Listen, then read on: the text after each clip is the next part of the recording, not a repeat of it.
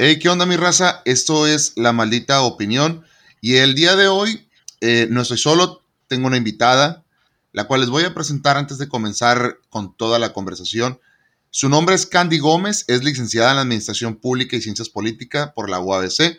Actualmente participa en la Red de Jóvenes por la Democracia en el Instituto Estatal Electoral de Baja California. Es activista y estudiante de la Escuela de Cuadros dentro del Partido Revolucionario Institucional o el Instituto Reyes Heroles.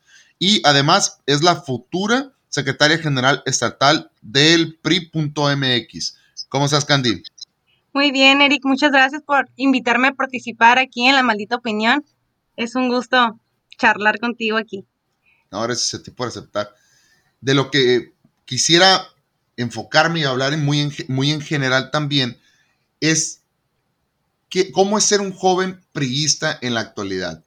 Vaya, el partido que todos conocemos es el partido más popular de México, que viene siendo el PRI, pues tiene muchísima historia, tanto cosas positivas como cosas negativas. Aunque en estos últimos años se ha remarcado mucho lo negativo. Bueno. Desde mi punto de vista, para mí el, partido, el, ¿me escuchas? Sí, sí, se escucha. Se cortó un momento, pero ya. Ah, ok. Si hay dificultades es que lo estamos haciendo por a la distancia, ¿no? Eh, el, para mí el partido trae un, una cuestión de, negatividad ante la sociedad por cuestiones de los últimos años. Para mí el partido nunca va a tener la culpa en sí. El partido es una herramienta para poder hacer un cambio en la sociedad. Más que haya personas que tomaron el partido y lo utilizaron para sus fines personales, es una cuestión totalmente diferente.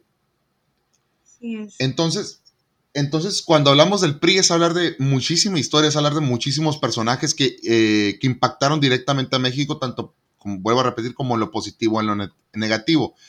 Pero dime tú, Candy, ¿cuándo dijiste, quiero pertenecer al partido, al partido, al PRI, al ese PRI? ¿Cuándo tú tomaste la decisión y dijiste, me voy a convertir en militante del PRI?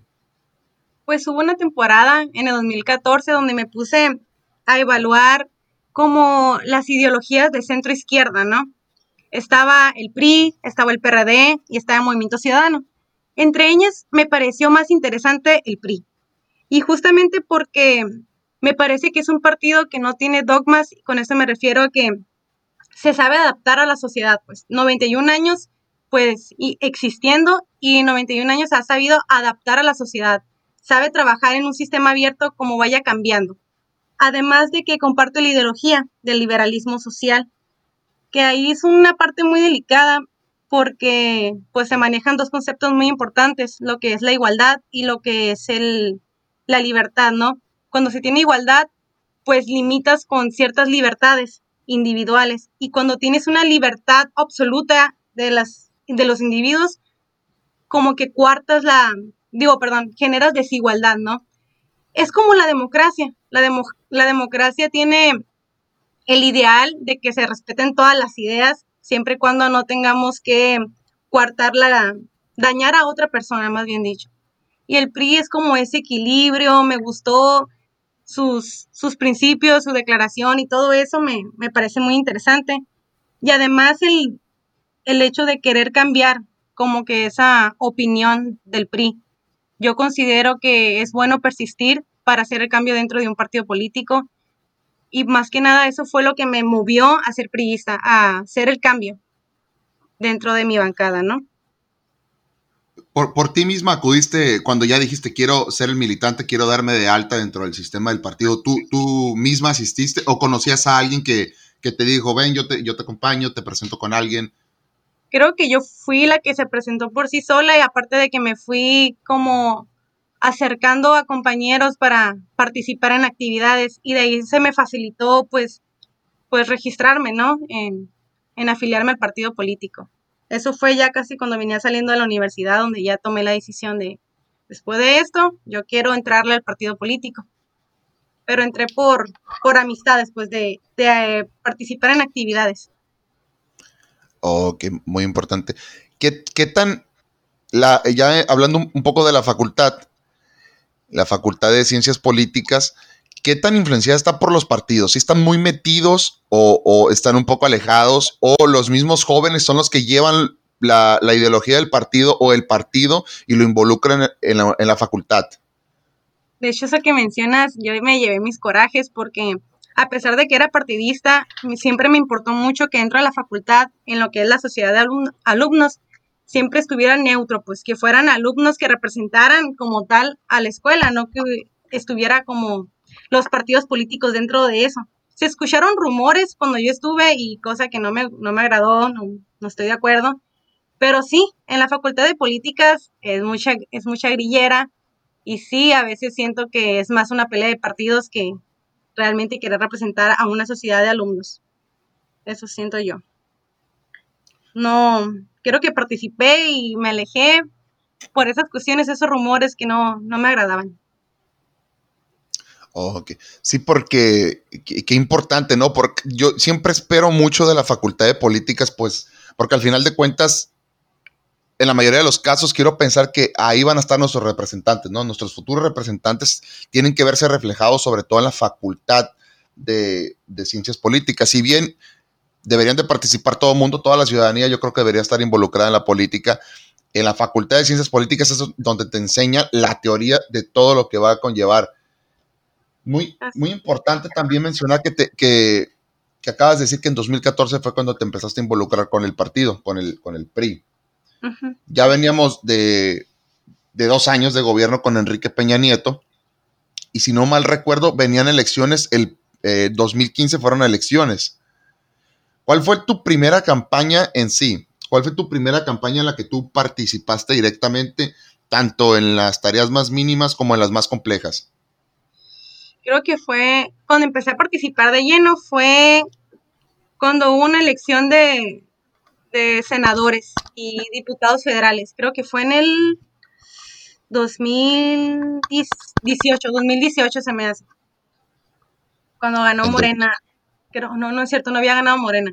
Fue en el 2018, sí, cuando hubo candidatos del PRI, ahí es donde empecé a participar.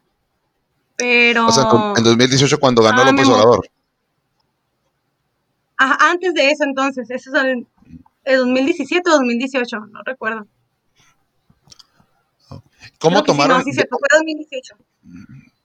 ¿Cómo tomaron dentro del partido la victoria de López Obrador? Sobre todo aquí es muy específico en Baja California. O sea, ¿cómo fue el hecho de que ganara López Obrador? ¿Significó el, nos convertimos automáticamente en la oposición? O, fue un momento de reflexión de, porque la verdad, a nivel nacional al PRI le fue terrible, ¿no? Si bien y cuando tuvo, podríamos hablar de ciertas victorias, en general al PRI le fue terrible, fue un, pues un cantar social, ¿no? El, hecho de que haya tenido tan pocos votos, tanto el candidato José Antonio Meade. Eh, para ustedes, ¿qué significó? ¿Significó fortalecerse? ¿Un momento de reflexión, de cambiar las cosas? Y para lo personal, en ti, ¿qué significó la victoria de López Obrador y los pocos votos que llegó a obtener el, el Partido Revolucionario Institucional?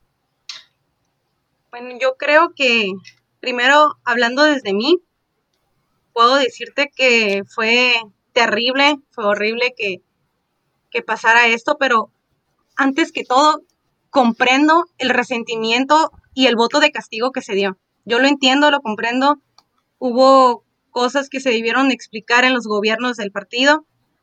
Y la gente, cuando yo salí a las campañas, hubo personas que me decían que eran priistas, pero que esta vez iban a votar por Morena, ¿no? Entonces, sí sentí gacho, pero no me gusta, yo, yo veo que el partido va a aprender de los errores, pero yo considero que más que aprender de los errores, hay que aprender de los aciertos, hay que aprovechar cuando estamos allá arriba y saber qué es lo que conectó con las personas, no solamente cuando perdemos, pero esa es mi opinión.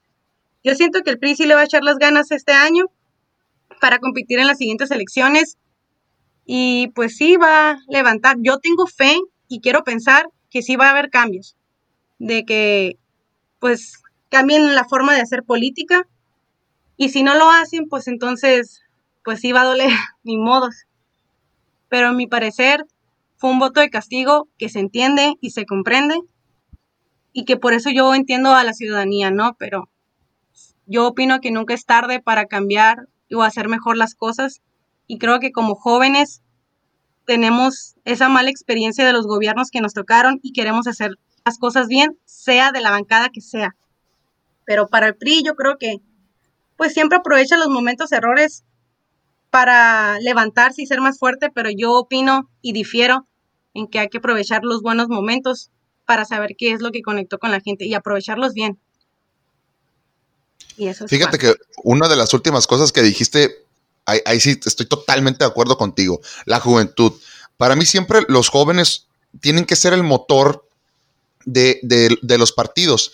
Entonces, me da mucho gusto, la verdad, y te felicito por el próximo cargo que vas a ejercer dentro del partido, porque significa que están confiando en los jóvenes, significa que el partido está confiando en los jóvenes. Y yo creo que el, un partido como el PRI más lo necesita aún, o sea, necesita más jóvenes, necesita que joven, y no solamente que militen, sino que empiecen ya a tener un puestos importantes dentro del partido porque son los de las ideas nuevas. Ya vimos que las ideas de, pues, de estos famosos dinosaurios del PRI ya fallaron, ya no sirven en estos momentos. Posiblemente hace 30, 40 años eran lo mejor que podía haber, pero en estos momentos yo creo que lo que más se necesita es confiar en los jóvenes, confiar en su militancia joven.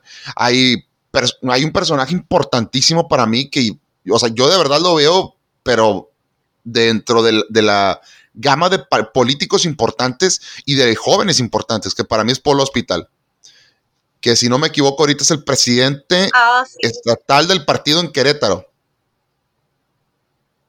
Así es, correcto. Sí, correcto. Entonces yo a él lo veo. No, es, es, y te voy a decir por qué, a pesar de que, de que yo no puedo estar de acuerdo en muchas cosas con él, te voy a decir por qué lo admiro, porque es, es, él es muy proactivo. Él no le tiene miedo a la cámara, él no le tiene miedo al diálogo, no le tiene miedo al debate. Y eso es clave en estos momentos. Es clave que si eres priista, si eres panista también, ¿no?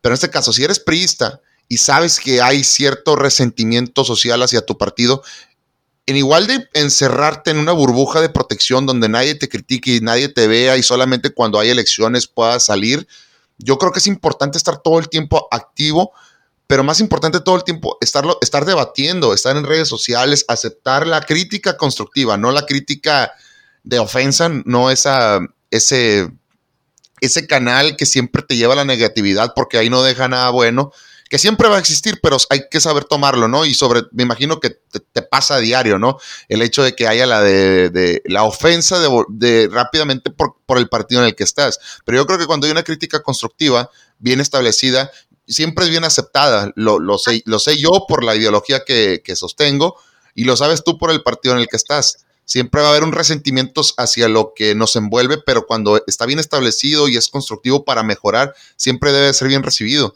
Entonces, yo te veo a ti, que estás muy activa en redes sociales, que inclusive creaste tu página de Facebook para que vayan y la sigan, que la te encuentren como Candy Gómez también, ¿verdad? Sí, como Candy Gómez. Entonces, para que vayan y la sigan. Entonces, es bien interesante que, que, que estés tan activa, te digo que estés tan participativa, que estés abierta, por ejemplo, a participar en este tipo de actividades y que no te encierres y nada más tengas actividades en el partido, porque conozco a muchos priistas, pero ya mayores, ya mayores, ya de 40 años, y sí son muy cerrados y no aceptan la crítica y es un círculo social en el cual ellos no permiten que nadie se meta con ellos porque se te van todos encima o, o te llaman peje zombie o es la clásica crítica. Entonces yo te veo a ti más abierta, más, más en ese tema hasta inclusive imparcial, ¿no? El de todos podemos pensar de, la manera que hagamos, pero estemos, abierto estemos abiertos al diálogo y al respeto, ¿no? Así es. Y además, pues no me tomo personal los comentarios que hagan las personas, porque igual se entiende desde dónde están hablando, ¿no? Desde el resentimiento. Más que nada, por eso los comprendo. Y sí, ante todo, yo siempre trato de, ser imparcial, no tomar personal las cosas, recibir una opinión constructiva y si es mala onda la persona que me está contestando, pues ni modos, ¿no? Se entiende. No hay de otra cosa. Oye, Candy, y, ahorita con la pandemia, pues obviamente no podemos salir, no hay, no hay eventos públicos ni nada, pero pues tú ya tienes tiempo en el partido. ¿Alguna vez te tocó algún, algún ataque personal, o sea, algún ataque ya en, la calle, en la plaza, en algún evento del PRI donde hacen campaña, porque las campañas de todos los partidos se llevan en las calles. Y el hecho de que ustedes estén en algún semáforo, en alguna plaza, repartiendo el volante, informando a la, ciudadanía, ¿te ha tocado algún ataque o algún compañero tuyo directo de, una ofensa? ¿Te ha tocado una ofensa por el partido en el que estás? Pues yo que recuerde, creo que no, ¿eh? Creo que no. O tal vez sí hubo una vez, pues la forma en como a veces en campaña política, pues uno le echa esfuerzo y apoyen a los candidatos y a rato el candidato pues se fue Morena o ya no se le olvida quiénes lo apoyaron pues.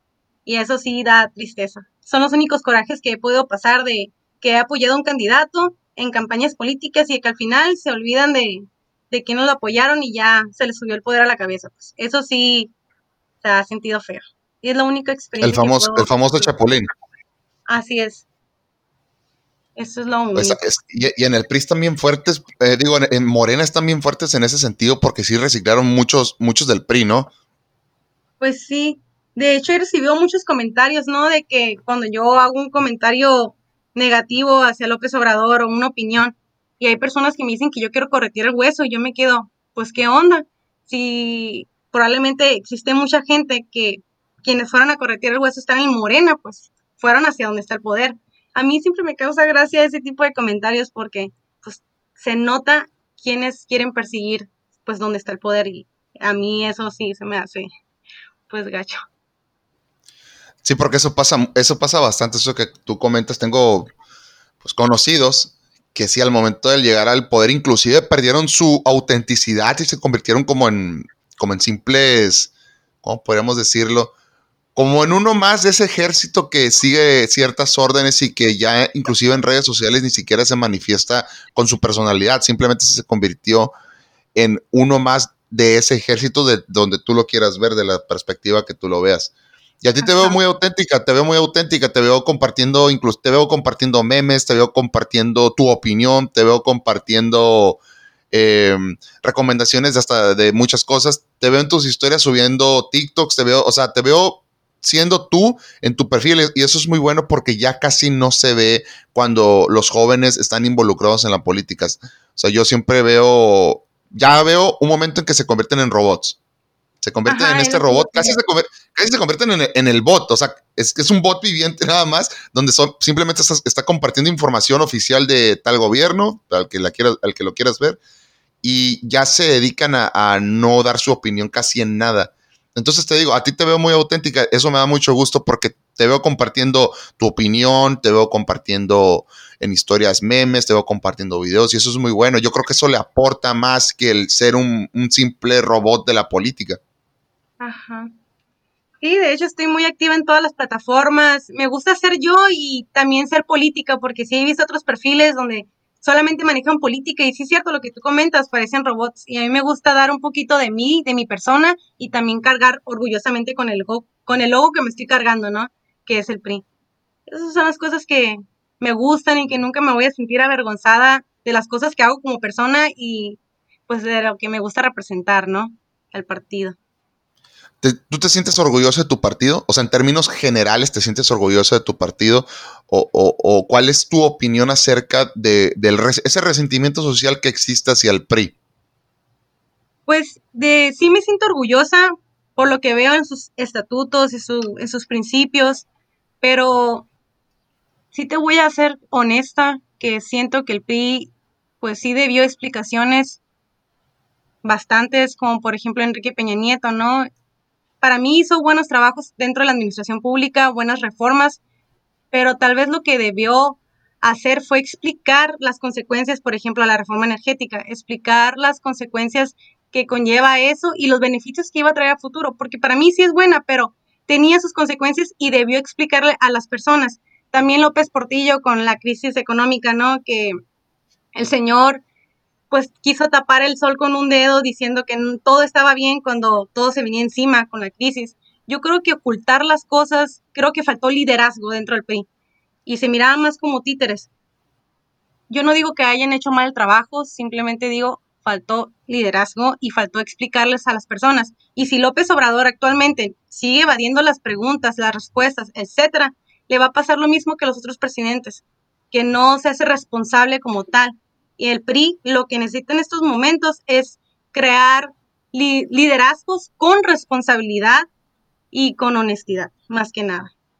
Yo siento que sí me siento orgullosa, no tengo nada que deber y qué lástima que me duele en el fondo de mi corazón que haya habido políticos que se aprovecharon del voto de la ciudadanía, que se aprovecharon del partido y me da lástima, pero considero que el PRI, más que ganar una elección, espero que gane la confianza de los ciudadanos y que así va a ser. Tenemos buenos liderazgos en el PRI, que parece ser que le están dando oportunidad a los jóvenes y quiero, quiero tener fe. Y si no es así, voy a seguir persistiendo en tratar de hacer el cambio dentro de mi partido, que mi voz escuche.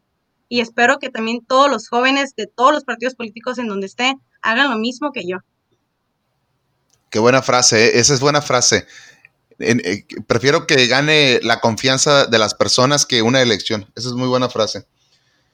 Ahorita que mencionaste a, López, ah, mencionaste a López Obrador, y que obviamente ustedes conforman la oposición, tanto los, los diputados del PRI que están dentro de, de, la Cámara de Diputados, como ustedes que son militantes del partido que en este momento es oposición. Te voy a hacer una pregunta sobre López Obrador. ¿Qué López Obrador prefieres? ¿A López Obrador del 2006 o al del 2020? Ay Dios, a ninguno. De hecho, es algo que la gente me piensa que a mí me cae mal López Obrador solamente porque está en Morena, no, a mí creo que no me, no concuerdo con las con la forma de hacer política de él desde tiempos atrás, ¿no? No digo la ideología, digo la forma de hacer política. Es una persona que desinforma o tal vez no es muy claro hablando cuando tiene que decir algo importante, ¿no?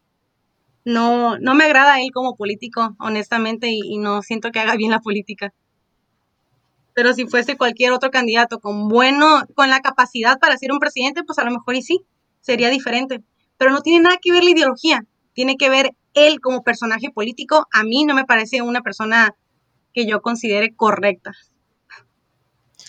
Sí, fíjate, porque eso, el López Obrador es un caso muy curioso, porque tú me lo estás diciendo ahorita desde, desde tu visión y, y posición que tienes en el PRI, y es, un, es tu, una opinión muy válida totalmente, pero también me lo dicen los compañeros que tengo que son socialistas así, o sea, hueso colorado, somos socialistas y comunistas, y también odian a López Obrador. Bueno, no lo odian, sino que simplemente tienen esa visión de que él está con la burguesía y que apoya el capitalismo y que tiene medidas neoliberales y bla, bla. Entonces, ya no se sabe dónde centrar a, a López Obrador, ¿no? Porque unos lo comparan con López Portillo, unos dicen, se parece mucho a López Portillo en, ciertas acciones que toma.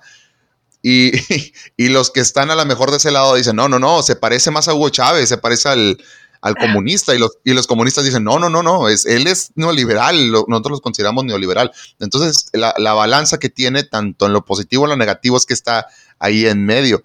Tú sí lo ves como, o sea, como estas marchas de frena, que dicen que él, nos trata de traer el comunismo a México, que es el sucesor de Chávez en, aquí en México, que nos va a convertir en la próxima Venezuela.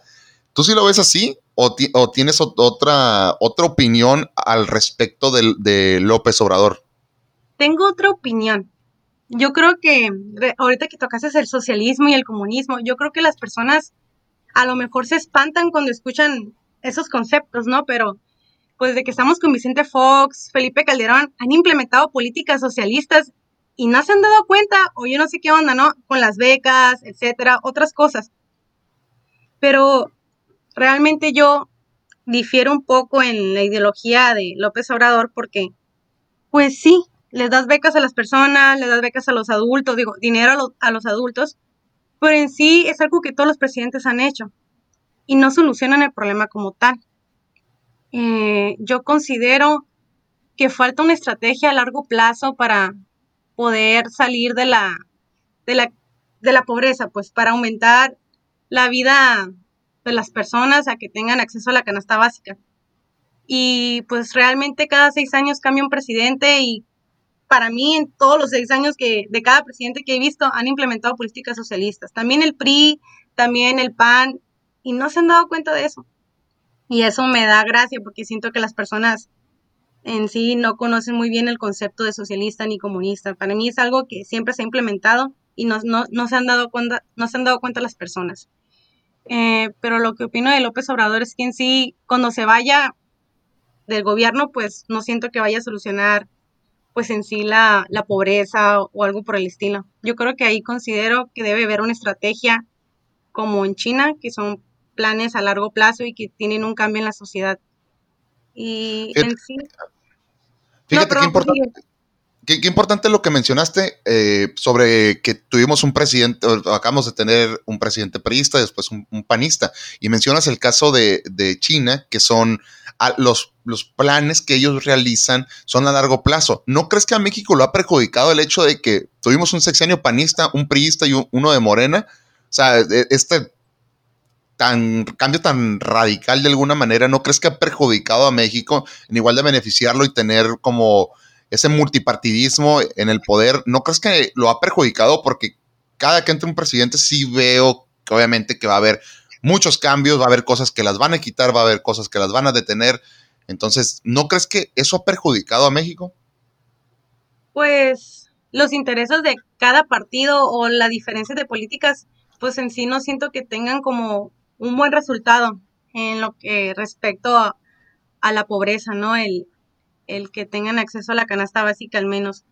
Yo lo único que digo que es que falta una estrategia en sí de, de los gobiernos en general para poder pues tener una vida más, más mejor. No digo, no quiero tratar de decir que afecte como tal, no sé cómo explicártelo. Solamente digo que hace falta una estrategia, pero, por ejemplo, que colaboren los gobiernos. Y no tengo, es una pregunta muy delicada.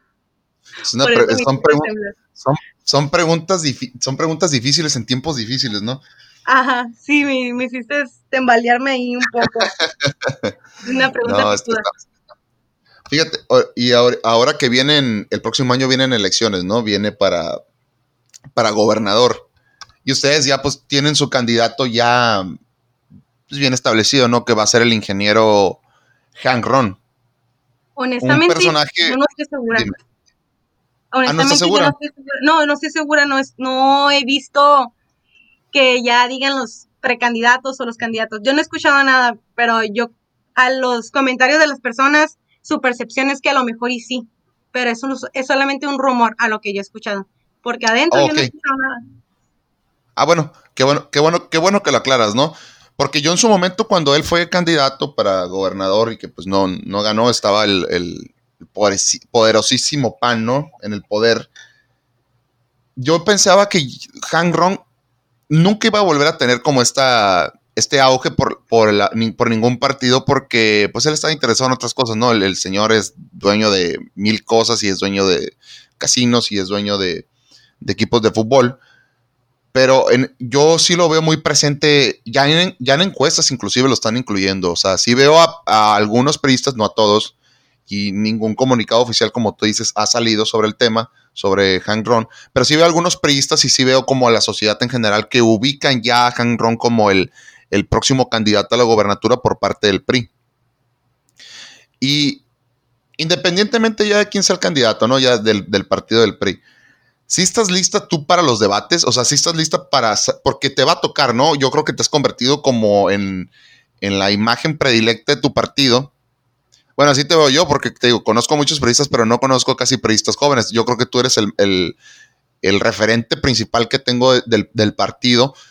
¿Y si estás lista para el debate? O sea, porque se, gran parte también de, lo que se pueda llegar a una campaña, gran parte yo creo que se ha involucrado ahora los debates, ¿no? Y lo hemos visto, lo vimos en 2018 y lo vamos a ver yo creo en las próximas elecciones, que los jóvenes son los que tienen que salir a, defender a sus candidatos y sobre todo establecer ese, ese margen en un debate. Tú si ya te ves debatiendo, ya te, veo practicando, no sé, te visualizo en contra de los de Morena, en contra de los del PAN, que el PAN y Morena aquí siguen fuertes. O sea, Morena está ahorita por las nubes, si lo quieres ver así, porque pues es, el partido de moda, vamos a ponerle, ¿no? Y el PAN todavía tiene su, su reserva, su, su bastión de población aquí que lo sigue apoyando. Entonces, yo creo que va a ser importantísimo que los jóvenes como tú van a tener que sacar la, la garra, ¿no? En estas, en estas elecciones que se aproximan para defender al partido, porque yo veo a las personas mayores sí aportando mucho al partido, pero desde la base de la experiencia y no tanto de la participación activa. Y yo veo a los jóvenes, los veo fuertes, los veo metidos, los veo hablando, los veo debatiendo. ¿Tú te sientes preparada?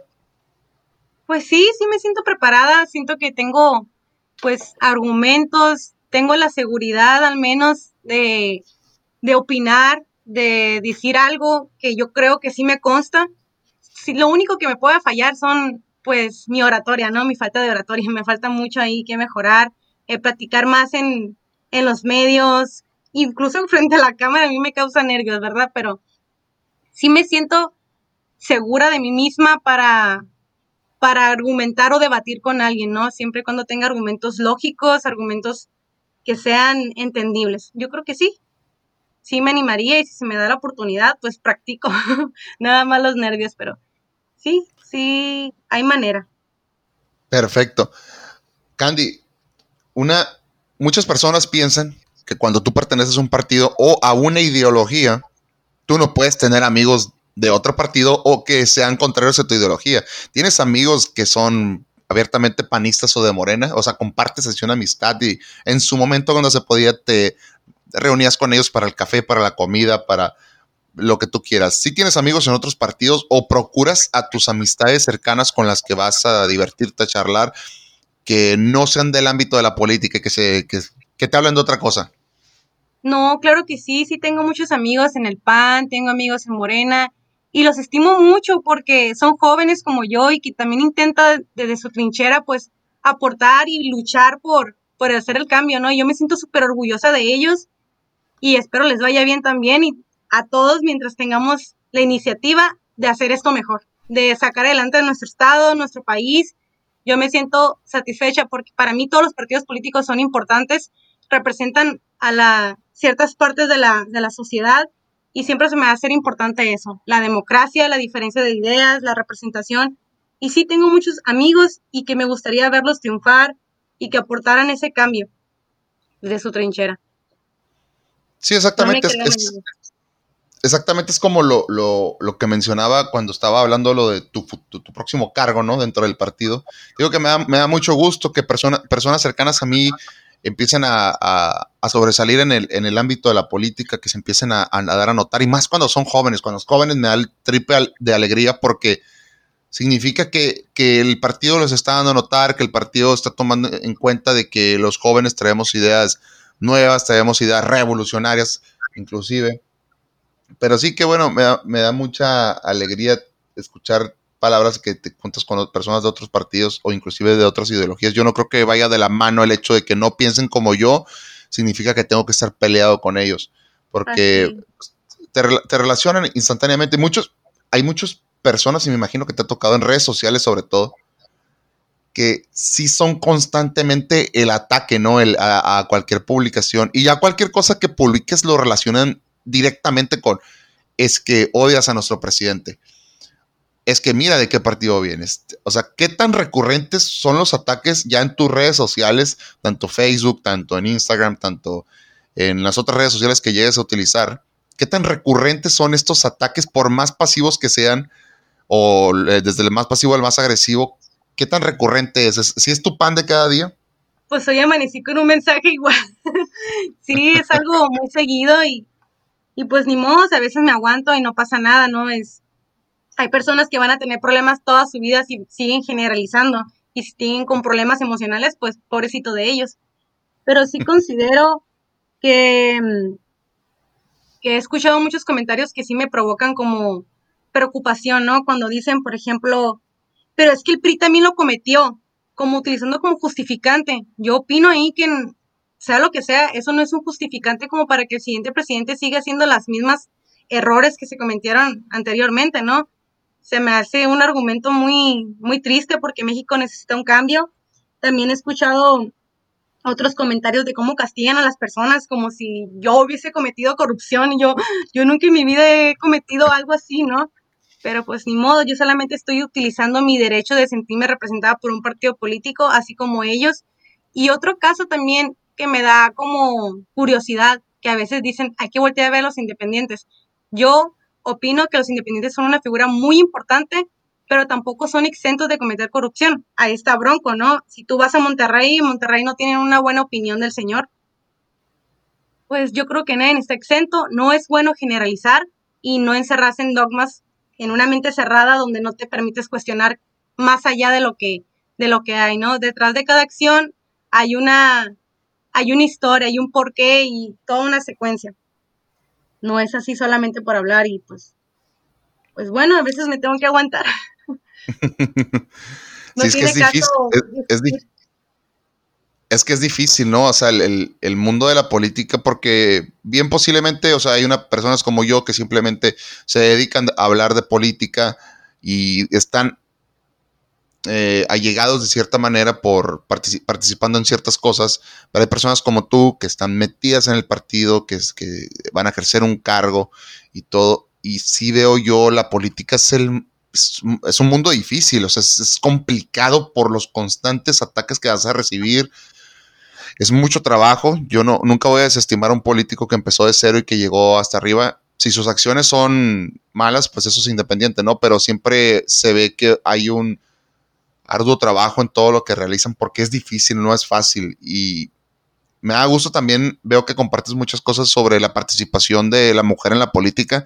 También otra cosa que yo veo importantísimo y veo esencial es que las mujeres participen en la política, porque te voy a ser sincero, eh, casi no conozco mujeres que quieran participar en la política y eso se me hace terrible y me da más cosa cuando conozco personas de mujeres de la Facultad de Ciencias Políticas aquí de la UABC, que les digo, oye, es que piensas de esto o, te interesa participar en algo de política, el partido que sea, en la manera que sea, ¿no? Me dice, no, no, yo no me interesa. Yo creo que la mujer debe, debe ser ya el eh, parte, convertirse en el eje de la política, porque las veo, cuando veo mujeres que participan así como tú las veo, preparadas, participativas, con mucha energía. Yo creo que eso es lo que debe de, debe transmitir y me gustaría así que más mujeres se sumen a la iniciativa, se de, estar comprometidas ahí. Yo, para mí, ellas deben ser el, vaya, la punta de flecha, ¿no? Y deben de tener una amplia energía para querer participar. No, sé cómo lo veas tú, a, a lo mejor yo lo veo de una perspectiva un poco alejada, pero tú que estás más metida ahí, no sé si a lo mejor tú puedes tener otros datos, como dice nuestro presidente, y, tú, me, digas que hay más participación, pero yo sí veo un poco, un poco alejada a las mujeres de la participación. Igual se entiende, ¿no? Porque pues, es, un mundo no, no amable, ¿no? pero pues sí veo un poco alejada a las mujeres. De ahí hace falta mucho que los partidos políticos participen en, en arrojar candidatas mujeres y a la gubernatura. A mí me gustaría porque las últimas elecciones no hubo mujer a la gubernatura, ¿verdad? Pero Esperemos que este año sí haya chance. Y a pesar de que, fíjate, de que no me guste Morena, igual me dio gusto que una mujer ganara el, el, ser presidenta municipal. Me dio mucho gusto porque se vio un avance en Mexicali al menos de que exista una mujer a un cargo importante, ¿no? Me dio gusto y me gustaría que para las siguientes elecciones hubiera mujeres para la gobernatura. Y eso también es cuestión mucho de los partidos políticos que impulsen candidatas a puestos importantes, más altos todavía. Eso es lo que hace falta. Y hay que, hay que meter presión. Lo hacemos por su bien porque ya México necesita un cambio y nuestro estado también. Es que sí está terrible, ¿no? Cuando mencionan, hoy va a haber una candidata a la presidencia que, eh, que es mujer. El argumento así de, de, base, de cajón que te van a decir, no, es que México no está preparado, es muy machista. Cosa que es cierta, cosa, que es verdad. Sí, México es un país, como yo creo que todos los de Latinoamérica, sí es un país machista. Pero yo creo que en igual de tener ese argumento hay que ser más, pues más proactivo, ¿no? Más verle el, lado bueno. Y sabes que en igual de decir, México es un país machista. Oye, qué buena onda por México, ¿no? Que tenemos una candidata, independientemente del partido, pero tenemos una candidata que es mujer. Hoy vamos viendo qué propone. Ojalá que le vaya bien. Si bien a lo mejor no es, es que gane porque estás en otro partido, pero que digas, oye, ojalá que le vaya bien, significa que vamos avanzando en ese aspecto y que obtuvo muchos votos ya por ella, o sea, yo creo que eso es parte de los argumentos iniciales y tumbar esos tabús, tumbar ese machismo, tumbar ese argumento de cajón de que México no está preparado, es mujer. yo creo que sí hay que ir avanzando en esas, en esas cuestiones y ver, impulsar a más mujeres, ayudarlas también, si se puede, impulsarlas a que lleguen a cargos, a cargos públicos, a altos cargos públicos, como tú dices. Pues sí, sí, es mucha cuestión. Y ahorita está el Frente Político de Mujeres que se tratan de capacitar, de hacer conocer sus derechos políticos electorales. Y allí hay que ser, hay que ser y sumar esfuerzos, perdón, sumar esfuerzos para poder hacer que se respete esa paridad de género en los partidos políticos y que pues propongan candidatas mujeres dentro de todos los partidos políticos y también candidaturas independientes. Más que nada, ojalá que un día lleguemos a la gobernatura y a la república también, presidente de la república, a tener mujeres que nos representen. Yo creo que ya los tiempos van cambiando y cada vez se vuelve más accesible, ya las mujeres actuales ya nos va a tocar otra, otra época muy distinta a la que era de antes, ¿no? Esta vez sí tenemos la oportunidad de salir y salir al campo a buscar el voto siendo mujeres. Espero que esta sea la década donde el empoderamiento femenino se establezca como base, la verdad. Yo lo, veo muy positivo, todo el movimiento femenino, ya, ya en general, hablando a la mujer, la veo como base de muchas cosas y espero que esta sea la década donde se establezca, donde se tumbe ese tabú y ya se quede ahí. La verdad sí lo deseo. Pero Candy, ya para terminar, porque ya tenemos 40 minutos y yo sé que podríamos durar hablando por lo que veo horas, pero para no extender más esto, vamos a cerrar ahí con, con una pequeña actividad, nada complicada, pero bueno, eso, eso, bueno, eso ya depende de ti, no si, si se hace complicado. Es la clásica, te menciono un nombre y me dices en una frase una palabra, preferentemente en una palabra, pero si lo quieres extender a una frase, una pequeña frase, pues eh, eh, es, bien aceptado, ¿no? A ver, a ver si no, lo pruebo. Aquí no hay trampa, no, no hay nada, o sea, te voy a preguntar por personajes que todo el mundo conoce, son de conocimiento popular.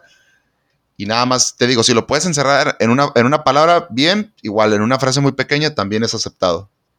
A ver, a ver, a ver. Andrés Manuel López Obrador. Mm, ¿Tengo otros datos? Javier Duarte. Ay, no tengo la culpa. no sé. César Duarte. Eh, no me acuerdo. Ah, de los medicamentos de cáncer, pero no sé qué frase típica usaba el señor. No, es una frase con, los, con lo que tú lo identifiques. Ah, ok, ya pensé que una frase típica de la persona. No, no, no, no, no. Ah, es una, una, palabra, una frase en lo que tú puedas englobar a esa persona. Ah, corrupto. No. Paul Hospital. Inteligente. Antonio Atolini. También es inteligente. Inteligente, sí, también, igual. Y, eh, Han Ron. Eh, un hombre con mucho poder y con mucho potencial. Marina del Pilar. Eh, se ha sabido mantener buena líder. Marcelo Ebrard. Eh, neutro, no tengo palabras. Hugo Chávez. Mal, malo, corrupto. Evo Morales. No lo ubico. El ah, expresidente de Bolivia. De Bolivia. Sí, de Bolivia, sí, ya me acordé. Malo. Felipe Calderón. Em, borracho. Ricardo Anaya. Eh, Requín Canallín. Lavado de dinero, no sé. José Antonio Mit. Em, era un buen tipo. Buen economista.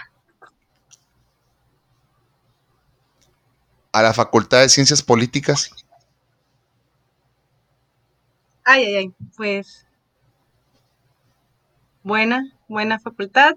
Pero le falta un poquito más en, en lo que es la teoría de la política. Filosofía. Candy Gómez. Alegre, simpática y con muchas ganas de, de participar en la política.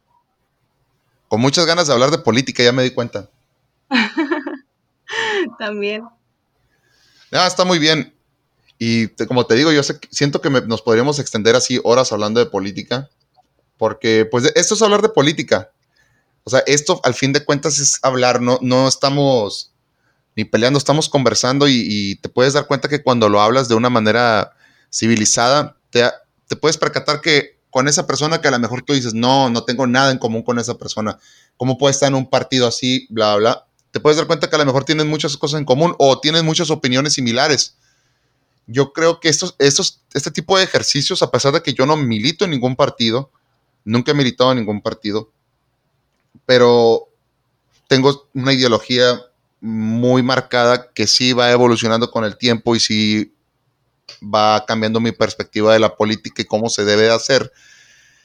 Eh, siento que estos, estas actividades, estos tipos de espacios, sí ayudan, sí ayudan a los jóvenes, sí ayudan a la política en general. El hecho de que se, se pueda conversar sin atacarse, que se pueda conversar sin, sin caer en, en la grosería, y que se pueda entablar una conversación, fíjate, ya de casi 50 minutos, donde en ningún momento me he sentido molesto por lo que has dicho, en, ningún momento me he sentido agredido, entre comillas. Espero que sea, que sea recíproco, que sea igual para allá. No, claro que sí, igual. Me gustó mucho charlar contigo y dialogar, porque a mí me gusta mucho debatir cuando hay respeto, cuando se comparten ideas. Eso me parece muy importante y muy constructivo. ¿Estarías abierto a un, a un debate con todo el, los lineamientos de respeto y de, y de, como debe ser un debate, ¿no? ¿Estarías dispuesto a debatir con, otro joven de Morena, otra, otro joven del PAN? Claro que sí, sí, sí me gustaría, pero todavía me falta un poco más de práctica en lo que es moderar mi voz, ¿no? Pero sí me gustaría y claro que sí. Te he escuchado bastante bien, de hecho. Ay, qué bueno, me alegra. Esto me sirve para practicar al mismo tiempo. Sí, claro, en ningún momento se, escuché que se te lengua la traba. Gracias. Perfecto, Candy. Entonces, pues eso sería todo. Eso sería todo. La verdad te agradezco que te hayas atrevido a participar. Muchas personas, por lo que pueden llegar a saber de mí o lo que pueden llegar a reflejar mis redes sociales, a lo mejor no se hubieran atrevido dentro del posicionamiento en el que estás. Pero el simple hecho de que siempre hayas sido tan abierta y, y, tan, y tan participativa y que te interesara, eh, pues habla muy bien de ti y la verdad te agradezco todo esto. No, gracias a ti, de verdad, muchas gracias. Y bueno, de igual manera le extiendo la invitación a quien guste participar. Ya no se pudieron dar cuenta que no importa el partido, la ideología que tengas o en el partido que estés, aquí siempre vas a ser bienvenido. Este es un espacio abierto donde se viene a platicar, no a debatir. No lo veo tanto como un debate ni atacar a la otra persona por lo que piensa, sino lo veo como una conversación, lo veo con preguntas que surgen día con día. Yo, varias de las cosas que las que hablamos eran preguntas que yo tenía hacia cómo era ser un joven preísta. Ahora lo veo bastante reflejado en Candy, la veo como, la verdad sí te veo como la esperanza del partido, ya te voy a echar toda la carga encima, pero sí te veo como, sí te veo como uno, una de las personas importantes del partido y qué bueno, qué bueno, porque traes, traes muy buena visión y personas como tú hacen le hacen falta al PRI. Personas como tú le hacen falta al PRI. Pero bueno, ahora sí, ya con esto nos despedimos y estamos en la siguiente. Cuídense mucho, raza. Nos vemos.